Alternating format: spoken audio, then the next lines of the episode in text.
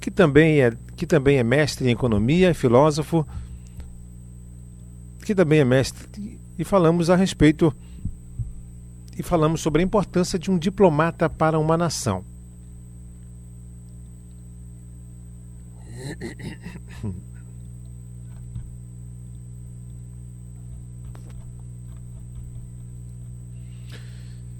Há um ano que todo o Brasil vem enfrentando a pandemia do novo coronavírus, né, Covid-19. Sentimentos como incerteza e ansiedade tomam conta da maior parte das pessoas. Com o um número crescente dos casos e figuras públicas perdendo suas vidas por conta da Covid-19, muitas pessoas acabam desenvolvendo transtornos compulsivos e de ansiedade. Os especialistas na área chegaram até a criar um novo termo para esses transtornos. É corona, corona, coronafobia. Para falar sobre o assunto, eu converso com a psicóloga do Apvida, Raíssa Nóbrega. Doutora Raíssa, muito obrigado pela sua entrevista, seja sempre muito bem-vinda. Olá, gostaria de agradecer pelo convite e dizer que é um imenso prazer estar podendo aqui ter essa abertura para falar de um assunto tão importante nos tempos de hoje. Doutora, fale para gente o que é a coronafobia. A coronafobia ela é um termo que vem sendo utilizado para nomear todas essas consequências psicológicas, né, todos esses danos psicológicos, esse intenso sofrimento mental que está sendo gerado em decorrência desse contexto que estamos vivendo, que é da pandemia, em decorrência do Covid-19. Então, o que seria a coronafobia? Fobia, ela se refere a um medo exagerado e desproporcional direcionado a alguma situação ou um objeto. Então, a coronafobia, ela está relacionada justamente a esse medo exagerado, desproporcional, intenso, devastador com relação ao COVID-19. Então, muitas pessoas devem estar se perguntando assim: tá, mas então todo mundo está com coronafobia? Como é que a gente faz para diferenciar? Como é que a gente entende o que é que a gente está sentindo? Porque eu acredito que realmente é um período que a gente está vivendo, um período de incertezas, um período que a humanidade, a nossa geração nunca imaginou passar por isso. Um período de grandes perdas, de um número elevado de perdas, um número elevado de, de casos graves, né? Uma doença que a gente não sabe muito bem é, definir como é que ela vai reagir em cada organismo. Então, é um perigo que é uma situação que a gente não conhece. E o ser humano, ele tende realmente a agir com medo frente a algo que ele não conhece, algo que não é familiar a ele. Então, é, essa pandemia, esse vírus, ele realmente traz muitas incertezas para o ser humano. Então, às vezes, a, gente se pergunta, tá, mas as pessoas estão com medo? Estão. Todos nós estamos com medo. E é natural que a gente reaja com, com oscilações de humor, com, com algumas consequências realmente de insônia, de, de medo, de tremores com relação a isso. Mas chega a um ponto em que esse sofrimento psicológico ele se torna tão grande, tão elevado, que acaba realmente a afetar não só a nossa mente, mas ao nosso corpo também. E é que a gente precisa prestar atenção. Então aqui vai uma dica para vocês de como é que a gente pode diferenciar o que é medo e o que é fobia. Então a gente vai começar primeiro pelo medo, tá certo? O medo, ele é uma emoção básica do ser humano, uma emoção natural do ser humano. Então o medo, ele pode estar, tá, ele tá ali no meio das emoções que a gente sente no dia a dia, como a alegria, como a tristeza, como é, o nojo também, como a vergonha. São emoções que nós sentimos no dia a dia. E eles têm, sim, a sua importância. Né? Umas emoções são mais agradáveis de sentir, como por exemplo a alegria, outras emoções são menos agradáveis de sentir, como por exemplo a tristeza e o medo, mas todas elas são importantes, inclusive para a nossa sobrevivência. Então, o medo, ele vai ser uma reação natural do corpo, uma reação natural do ser humano, como instinto de sobrevivência. Vou dar um exemplo aqui. Se a gente está de frente a uma, um animal venenoso, por exemplo, uma cobra, então a gente sabe, né? A gente, a gente aprendeu ao longo da nossa vida que pode ser um animal venenoso e que sua picada pode colocar em risco a, a sua vida. Então, nosso cérebro, quando vê aquele animal que a gente é, interpreta como algo perigoso à nossa existência, o que é que ele vai fazer? Ele vai mandar informações para o nosso corpo né? De que a gente precisa fazer o quê? Fugir ou atacar. Mais adiante, quando eu for falar mais sobre ansiedade, eu vou explicar como é que é esse mecanismo.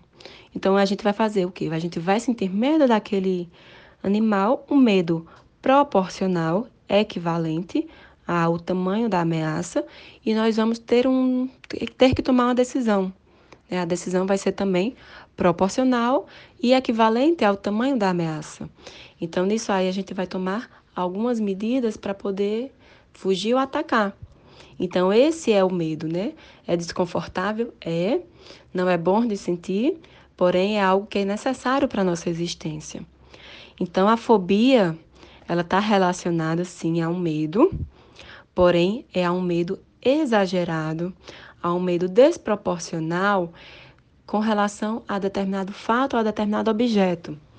Então, vamos dar um exemplo aqui das fobias no geral, das fobias específicas, né? Pessoas, por exemplo, que têm fobias de é, aranha, né? Aracnofobia. Então, são pessoas que só de pensar que naquele ambiente pode ter uma aranha, elas nem sequer passam perto daquilo. Então você vê que é normal a gente ter medo, a gente até vê, causa aquela repulsa na gente, mas a fobia em si é um medo tão grande que causa um sofrimento tão imenso que ela chega a afetar também nossa vida e nossos comportamentos. Então, as, as pessoas que têm fobia, elas passam, seus pensamentos giram em torno daquilo, seus comportamentos também giram em torno desse medo. Então é como se toda a sua vida se voltasse em torno daquele ponto, como tentar fugir daquela sensação desagradável. Então, se eu sei que naquele ambiente vai ter uma sensação desagradável, eu faço, eu, eu ajo de uma forma que eu tento evitar a todo custo sentir esse medo. Então, a fobia, ela vai ser algo muito mais intenso e que causa um sofrimento psicológico elevadíssimo e que ele pode estar associado também a sintomas físicos, né? Aqueles sintomas de ansiedade, de taquicardia, sudorese, sensações de falta de ar, tremores, náuseas. Então é natural que as pessoas elas interpretem aquilo que é ameaçador para a vida delas de diferentes formas. Isso está muito relacionado à personalidade, à forma como a pessoa foi criada, às suas crenças. Então, assim, tem algumas pessoas, é, algumas talvez com histórico já né, de de um transtorno de ansiedade, com algum histórico de hipocondria, algum histórico de transtornos obsessivos compulsivos, ou até pessoas mesmo que sem histórico nenhum de algum transtorno psiquiátrico, que estão sofrendo mais com isso. E é necessário que a gente realmente dê mais atenção a essas pessoas, que a gente tenha aquele olhar é, mais é, cuidadoso com essas pessoas, ter mais empatia para realmente ajudar elas a identificarem esse medo, a perceberem se elas estão talvez precisando de uma ajuda psicológica. Doutora Raíssa, quais os fatores que podem desenvolver um quadro de coronafobia? Antes da gente entender aqui quais são os fatores que podem levar uma pessoa né, a desenvolver um quadro de coronafobia, Primeiro, a gente precisa entender que os transtornos psiquiátricos, eles têm causa multifatorial. Então, quais são esses fatores? Genética, o histórico de infância, né, o ambiente em que aquela criança ela foi, ela foi criada, ela foi educada, se foi um ambiente hostil, se foi um ambiente saudável, se foi um ambiente de negligência a gente também precisa entender, né? Se houve eventos traumáticos ao longo da vida daquela pessoa, qual o tipo de personalidade da pessoa, se ela tem uma personalidade mais introvertida, que guarda as coisas, que segura geralmente aquelas mágoas, ou se ela tem uma personalidade mais, mais extrovertida, de soltar, de não segurar tanto aqueles, aquelas situações que, que deixam triste. Não que esteja relacionado, claro, os tipos de personalidade, mas, no geral, de forma bem geral mesmo, as pessoas mais introvertidas tendem a ficar ruminando mais aqueles pensamentos negativos, aquelas situações que elas não gostaram, elas não expõem tanto para fora. Elas geralmente guardam para si, fica pensando né, nas formas que poderia ter tido de resolver e não resolve. Então, geralmente as pessoas guardam muito para si. Claro que isso não é regra. Então, a gente precisa avaliar esses históricos, né, para poder a gente falar de um transtorno psiquiátrico. Então, no caso da coronafobia, quando a gente fala desse termo, a gente está falando de um quadro ansioso, né, de um quadro de uma pessoa que tem medo, um medo exagerado, um medo desproporcional em relação àquele contexto. Então, essa ansiedade, ela vem, né? A ansiedade é o que? É um medo. Geralmente são pessoas que têm um pensamento muito voltado para o futuro. A exemplo, pessoas que têm características depressivas, pessoas muito melancólicas, ou pessoas que já têm um diagnóstico de depressão, elas têm um pensamento muito voltado para o passado, né? Para situações traumáticas do passado, para situações que aconteceram, elas tendem a aprender aquele pensamento, aquele evento e ficar ruminando, trazendo sempre à tona, ao presente, aquele acontecimento do passado. Pessoas que têm traços de ansiedade ou que têm, de fato, um transtorno de ansiedade, a, a, exemplo do transtorno de ansiedade generalizado, são pessoas que têm um medo voltado para o futuro. São aqueles pensamentos que estão sempre voltados para o futuro, né? Do e se. Né? São pessoas que pensam: e se não der certo?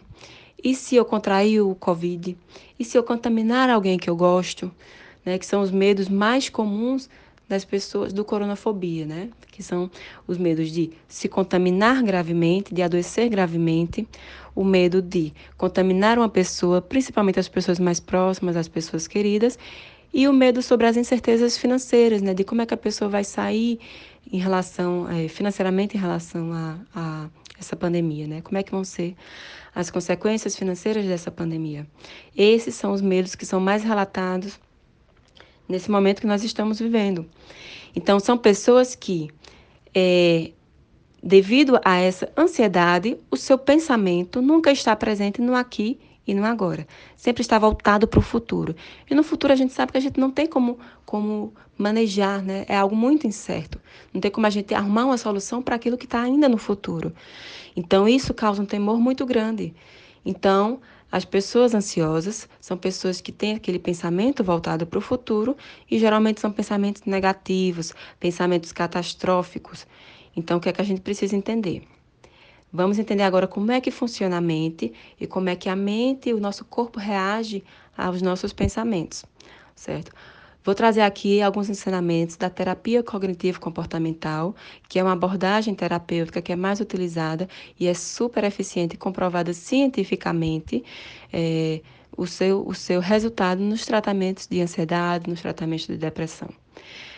O nosso pensamento ele tem grande influência sobre as nossas reações fisiológicas e sobre os nossos comportamentos. Então, se a gente pensa muito negativamente, aquele, aqueles pensamentos, eles vão estar levando, gerando emoções negativas no nosso corpo e vão estar gerando comportamentos disfuncionais. Então, se eu tenho sempre pensamentos tristes no meu dia a dia, então se eu tenho, se eu não estou aqui no agora, então eu estou aqui, por exemplo, é, em casa, segura, né? Estou aqui com meus familiares, todo mundo está bem. Então, a minha realidade é essa. Só que qual é o meu pensamento? Ele está no futuro. E se eu contrair? E se eu contaminar alguém? E se eu sair e me infectar?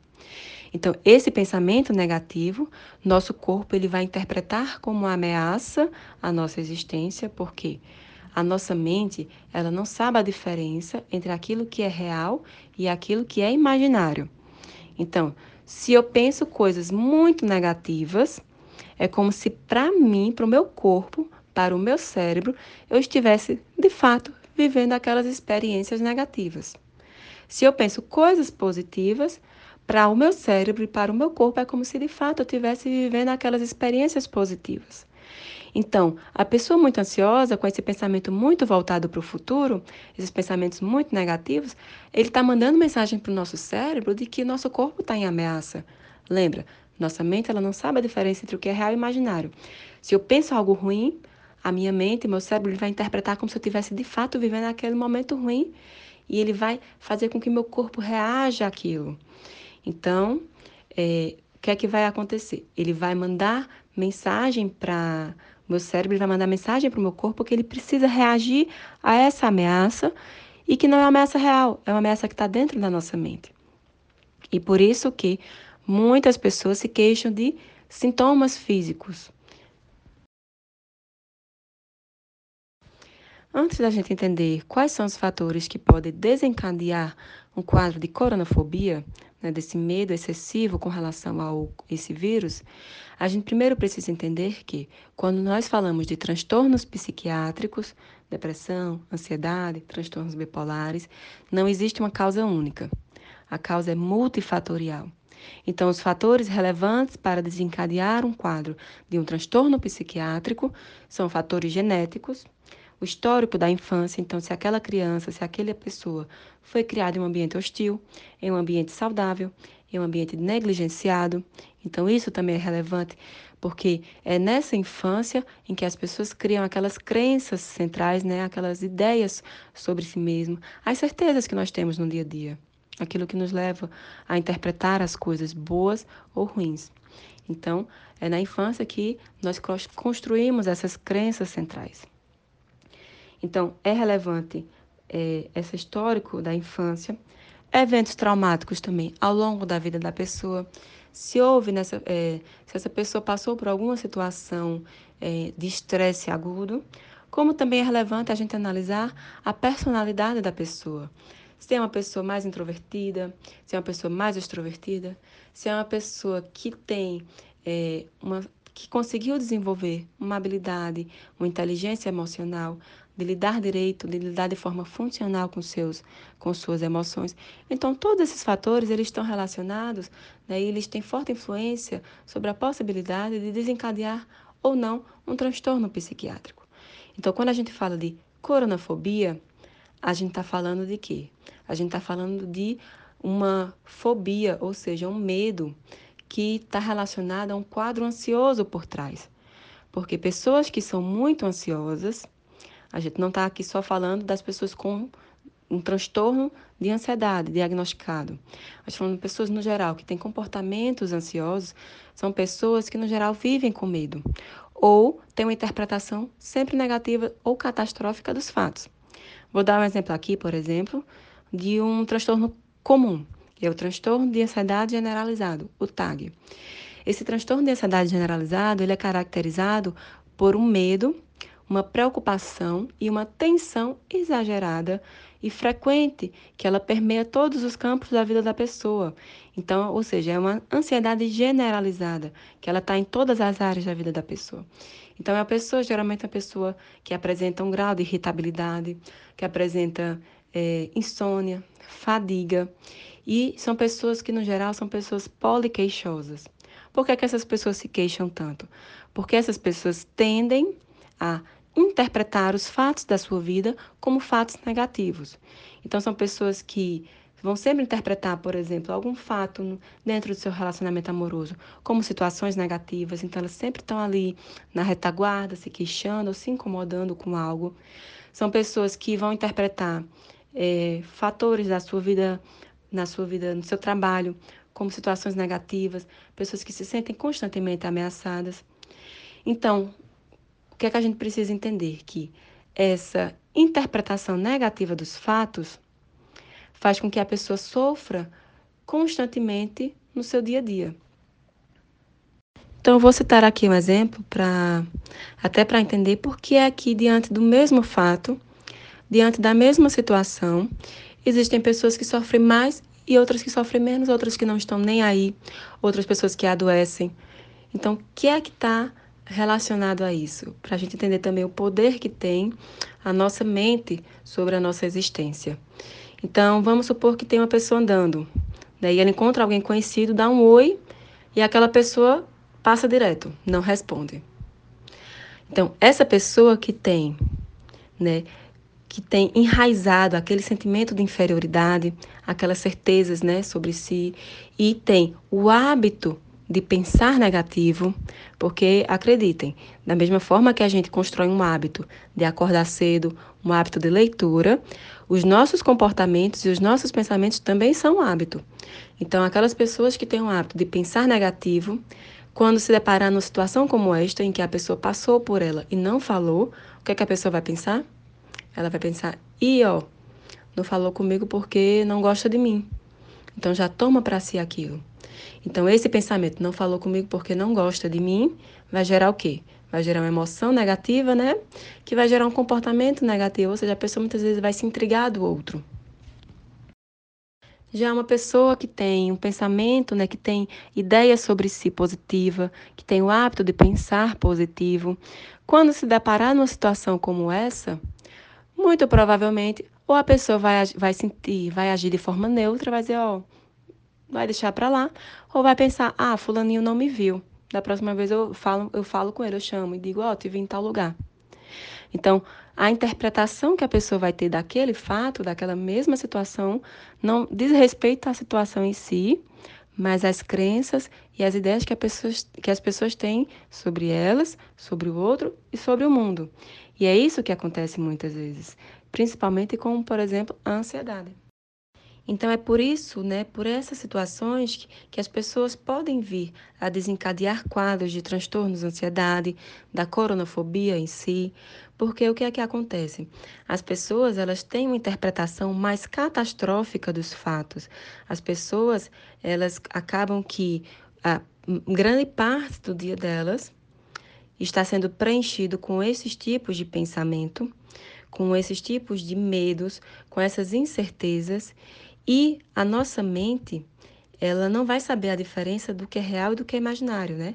Esses pensamentos negativos que a gente fica alimentando durante o nosso dia, o nosso cérebro ele vai entender como se a gente de fato estivesse sob uma ameaça real ali na nossa frente e o nosso corpo vai reagir dessa forma. Por isso que a gente vai acelerar nosso coração, por isso que a gente vai ficar suando, porque o que é que acontece? O nosso corpo ele precisa sair do estágio de repouso para lidar frente a uma ameaça. Então, o que é que o nosso corpo muito bondosamente faz? Para que a gente saia desse estágio de, de relaxamento, a gente possa reagir de uma maneira eficaz frente a uma ameaça, o que é que ele faz? Acelera o nosso coração para que a gente bombeie muito sangue para os nossos músculos, para eles ficarem ativos. Então, por isso que as pessoas ansiosas sentem taquicardia. O que é que ele faz também? Nosso pulmão hiperventila para liberar muito oxigênio, porque a gente precisa de oxigênio para correr, para agir, para pensar mais rápido. Mas o que é que acontece? A gente, com essa hiperventilação, a gente não controla a nossa respiração de forma voluntária e a gente tem a sensação de falta de ar. O que é que também acontece? Suor. As pessoas com ansiedade, elas se queixam muito de começa a suar frio. E é o nosso corpo bondosamente tentando resfriar o nosso corpo. Porque a gente naquele estágio está correndo, precisa correr, nosso corpo vai esquentar e por uma questão de homeostase, o nosso suor vem apenas para liberar aquele calor e levar o calor embora, para regularizar é, a temperatura do nosso corpo. Então vem prisão de ventre também, aquela sensação de constipação ou de diarreia, porque nosso corpo precisa eliminar rapidamente ou reter é, esse, esse, ou reter nossas fezes, porque a gente não pode usar, é, a gente não pode parar naquele momento, a gente precisa ser eficaz naquele momento. Só que o que é que acontece? Vem o medo, né? Vem as reações fisiológicas do nosso corpo, que são geradas por essa interpretação que o nosso mente faz de, uma ameaça, vem essa percepção dessas sensações fisiológicas que a gente interpreta como algo ruim. Então, as pessoas que estão ansiosas geralmente pensam: eu vou desmaiar, eu vou morrer, eu vou ter um ataque cardíaco, entendeu? Tem interpretações negativas das sensações fisiológicas e essa interpretação negativa, como se estivéssemos mais uma vez em ameaça, passa a imagem para nossa, passa a mensagem para o nosso cérebro de que o perigo está maior ainda. Então a gente libera mais ansiedade, a gente fica mais ansioso e aquilo vai gerando um looping, um ciclo que vai cada vez mais aumentando nossa ansiedade. O que, é que a gente precisa entender? A gente precisa se acalmar entender que essas reações fisiológicas que muitas vezes as pessoas ansiosas sentem são reações naturais do nosso corpo. Então, quando a gente não se dá conta quando a gente não vigia, quando a gente não monitora nossos pensamentos e quando a gente não conhece a importância que tem os nossos pensamentos na nossa na, nossa saúde física e na nossa saúde mental, a gente deixa nossos pensamentos fluírem livremente. E esses pensamentos negativos, carregados, pesados, pessimistas, levam a gente a desenvolver um quadro, a exemplo da coronafobia. Então, o que é que a gente precisa fazer? A gente precisa monitorar, racionalizar esses pensamentos, trazer esses pensamentos para o aqui e para o agora. Eu vou dar uns exemplos melhores posteriormente, como é que a gente pode fazer para dar uma equilibrada aí nas nossas emoções. Doutora Raíssa, quais são os sinais né, que podem indicar que, por exemplo, eu estou com algum tipo de transtorno? É, esses sinais eles vão variar muito de transtorno para transtorno. Então, vai depender muito de que transtorno estamos falando para que a gente saiba quais sinais exatamente que a gente pode identificar para saber se a gente está saindo ali de um limiar, né, de, de uma área que está dentro da normalidade e já ultrapassando para algo mais patológico, né, para algo mais, é, para algum transtorno de fato, transtorno psiquiátrico. Então, a gente tem, por exemplo, os transtornos de personalidade, a gente tem os transtornos depressivos, os transtornos de ansiedade. Então, em, em regra, a gente pode identificar que o ser humano ele não precisa sofrer tanto. As coisas não precisam ser tão difíceis. As coisas não precisam ser tão pesadas. Então, se existe, por exemplo, você percebe que você se irrita com facilidade com as coisas, ou se você percebe que tem algum parente, algum amigo que se irrita com facilidade, é um sinal de alerta. A irritabilidade, muitas vezes a gente associa a uma característica da pessoa, dizer ah, a pessoa é uma pessoa rabugenta, é uma pessoa braba, uma na verdade pode estar associada a um quadro depressivo. Então essa irritabilidade constante é um sinal de alerta. Choros frequentes também podem ser um sinal de alerta. Isolamento, aquela pessoa que começa a se limitar mais, começa a evitar é, a recusar convites, começa a ficar também, se isolar dentro da sua própria casa, ficar mais no quarto, ficar mais isolado, também é um sinal de alerta. Insônia, alterações no apetite, alterações no peso em um breve espaço de tempo. Então, se a pessoa teve um ganho elevado de peso ou uma perda é, acentuada de peso em um breve espaço de tempo, é um sinal de alerta como também é um sinal de alerta. Essas oscilações, né, uma pessoa às vezes está tá muito feliz, depois está muito triste, e essas oscilações de humor levam a pessoa a comportamentos prejudiciais para ela ou para os outros. Então, isso é um sinal de alerta. Lembrando que todos nós apresentamos oscilações de humor, um dia estamos mais felizes, outro estamos mais tristes. Então, isso é natural da condição humana. Mas quando isso se apresenta de uma forma frequente, intensa e tra trazendo como consequências um prejuízo na nossa vida, né, tornando nossa vida disfuncional, é um sinal de alerta. Então, a gente também observa se houve modificações comportamentais, se a pessoa é, de, há uns anos atrás agia de uma forma, era uma pessoa mais leve, e com o passar do tempo começou a ficar uma pessoa mais pesada, uma pessoa mais triste. Então, são vários fatores que deve observar, né? mas o que está realmente. É, o que a pessoa pode, pode se perguntar é: por que, é que eu estou sofrendo tanto? Será que é normal sofrer tanto? Ou, ou, se eu devo procurar ajuda? Então, acho que, que esses sinais são sinais realmente de alerta, né? Que a pessoa deve ligar aquele sinalzinho, aquele sinalzinho e pensar: não, vou procurar um, um, um profissional para tirar dúvida e resolver de uma vez por todas. Né? A gente não precisa sofrer tanto. A gente tem várias formas de, de ajudar e os tratamentos para isso são tratamentos né, que existem várias formas né, de se tratar um transtorno, que quer seja ele leve, moderado ou grave. Agora, doutora, esses transtornos causados pela preocupação diante da pandemia podem resultar em outras doenças? Quais são, doutora? Podem, podem sim. E não é raro, viu? É comum a gente ver é, pessoas que conviveram muito tempo com quadros ansiosos, que é justamente essa, essa, esse sofrimento constante. Pessoas ansiosas são pessoas que sofrem muito, que são muito nervosas. E por esse nervosismo, esse sofrimento constante, diário e crônico, acabam por desenvolver um transtorno depressivo. Então é muito comum essa relação, e uma coisa pode levar a outra, como pode levar a outros transtornos também. Então, é, pessoas que apresentam hipocondria, que é aquele medo de adoecer, aquela atenção voltada para dentro, né, para os sintomas fisiológicos, e a pessoa naquela busca incessante de se livrar dessa desconfiança de estar ou não doente. Então, a pessoa acaba tomando medidas exageradas, né? Para se livrar daquela dúvida de estar doente ou não. Então, os transtornos, no geral, eles podem se desencadear outros transtornos ou pode, se não tratados também, agravar ainda mais o quadro.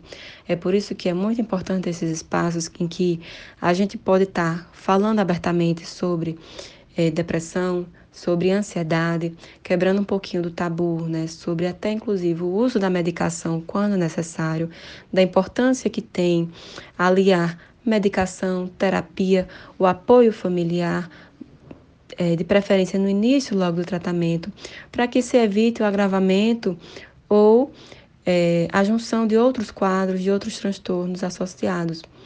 Então, podem sim, podem estar relacionados e eles podem levar a outros quadros ou ao agravamento dos mesmos. O que fazer, doutora, quando esses problemas fugirem do nosso controle? Quando procurar ajuda? Quando a gente perceber realmente que as coisas estão fugindo do controle, a gente deve sim procurar ajuda. A gente deve falar com nossos amigos, com os nossos familiares, pedir ajuda de profissional.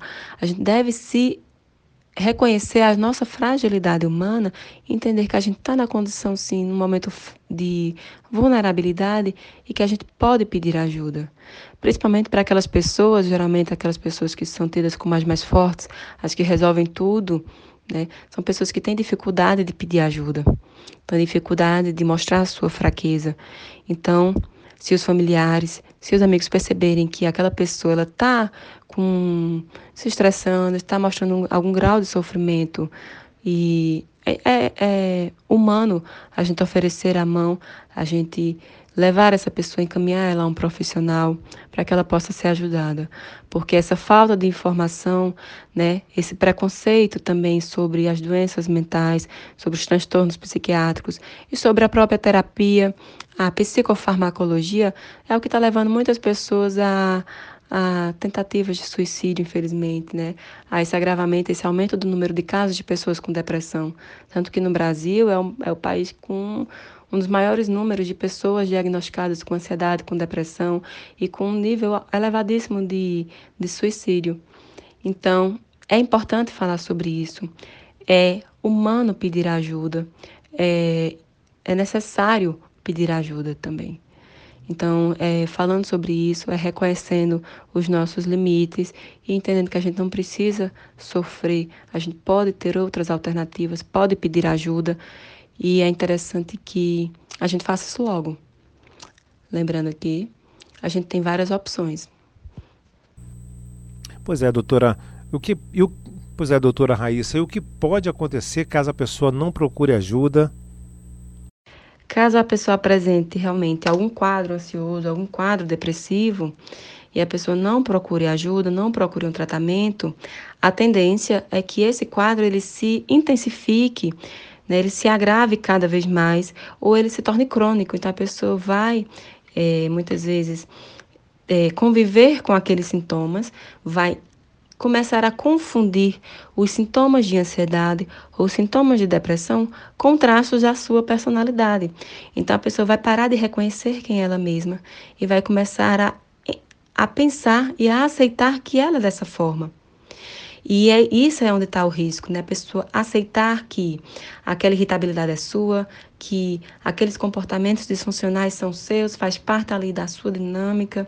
Então, isso é muito prejudicial, porque isso traz um grau de sofrimento tão elevado que leva realmente as pessoas, né, a ter ideação suicida, a ter na, na sua vida históricos de tentativas de suicídio, ou então realmente a ter problemas nas suas relações, no seu trabalho, nas suas relações familiares, nas suas relações amorosas. São pessoas que vão estar constantemente ali apresentando é, problemas, ou consigo mesma, ou com o outro. Então, realmente é interessante que a pessoa procure ajuda para que esses transtornos, né, essa ansiedade, ela não se agrave ou não se cronifique. Doutora Raíssa, qual a melhor forma de se tratar? Né? Muitas pessoas buscam essa melhor forma, muitas pessoas procuram essa melhor forma para se tratar. E o tratamento para estes casos é sim através da terapia com um profissional da psicologia. Então, a abordagem da terapia cognitivo-comportamental é uma abordagem bastante eficaz e que tem comprovação científica realmente da, da melhora que tem né, nos casos de tratamentos de ansiedade, de toque, de depressão. Então, ele tem uma taxa de melhora significativa, até melhor do que a própria medicação, o próprio tratamento, onde é utilizada apenas a medicação, tanto na remissão dos sintomas quanto na prevenção de recaídas. Então, a terapia cognitivo comportamental ela vai ser necessária nesse momento, mas também vai muito da identificação da pessoa, do paciente com aquele tipo de abordagem, mas é o, é o indicado para estes casos. Também, quando necessário, quando é, em casos moderado a grave, é necessário aliar à terapia o uso de alguma medicação. Lembrando que é interessante a gente associar outras medidas, né? Encaminhar, por exemplo, ao nutricionista para que ele possa passar uma dieta. É, para que auxilie nesse no controle da ansiedade, auxilie também nos sintomas da depressão, nos sintomas dessa é, na melhora da energia, porque o intestino está diretamente relacionado ao nosso estado de humor. É no intestino onde se produz maior parte da serotonina, que é esse neurotransmissor responsável por essa sensação de bem-estar. A gente pensa que é no cérebro, mas não, é no intestino. Então é interessante que a gente também mantenha uma alimentação saudável, que a gente mantenha nosso intestino em dia. Então, pessoas que têm prisão de ventre, é interessante que ela procure um profissional, também um, nutri nutricionista. A gente também associa a atividades físicas, né? Porque é durante a atividade física que é liberado também endorfina, que traz essa sensação de bem-estar, de euforia, e que é interessante a gente associar várias medidas para que essa pessoa ela possa é, tratar desse, desse transtorno de uma forma completa para que tenha mais eficácia nesse tratamento. Doutora Raíssa, eu gostaria que a senhora deixasse então uma mensagem, gostaria que a senhora deixasse algumas dicas de prevenção né, que podem amenizar essa fobia, né, essa coronafobia, né, como, dizem, como dizem os especialistas. A dica que eu dou para vocês realmente é o autoconhecimento. Identificar Quais são as situações gatilhos que desencadeiam algum estresse em você, que vão desencadear algum medo em você e começar nesse momento a evitar. Identificar também né, os pensamentos negativos que geralmente permeiam ali a sua mente durante o seu dia e tentar minimizar estes pensamentos negativos, como a gente já aprendeu aqui a importância que tem né, o controle e o monitoramento desses pensamentos, uma vez que eles têm relação direta com o nosso estado emocional e com os nossos comportamentos. Então, essas fobias, ela vem justamente pelo medo, e esse medo ele vem gerado em grande parte por pensamentos de algo que sequer existiu. Então, aquele medo do e se eu adoecer, e se eu contrair a doença, e se eu, eu contaminar alguém. Então, assim, são, são situações que a gente não tem como ter essa certeza e que é interessante que a gente foque o nosso pensamento no aqui e no agora, como se estivéssemos pegando uma âncora e jogando ali naquele momento para trazer nosso pensamento para o presente, porque é apenas no presente em que a gente pode mudar algo, em que a gente pode encontrar uma solução para aquilo. Então, monitorar nossos pensamentos, é, identificar que gatilhos, quais são as situações que podem desencadear um estresse e começar nesse processo de autocuidado, né, de higienização desses pensamentos e da nossa rotina também. Tá ok. Mais uma vez, muito obrigado, doutora Raíssa, pela sua participação aqui na rádio. E para finalizar, eu gostaria de agradecer ao convite foi um imenso prazer fazer parte desse momento de informações, de esclarecimentos e deixar realmente é, o meu nome à disposição de vocês para caso queiram tirar mais alguma dúvida, alguma informação. É, eu estou aqui. Obrigada. Eu conversei com a, com a psicóloga do Apvida, Raíssa Nóbrega, falando sobre a coronafobia, né? Que é, que é desenvolvida por conta de algum ato né, de forma desordenada e desproporcional ao momento vivido né, em relação à pandemia, coronavírus, Covid-19 e tudo mais. Né?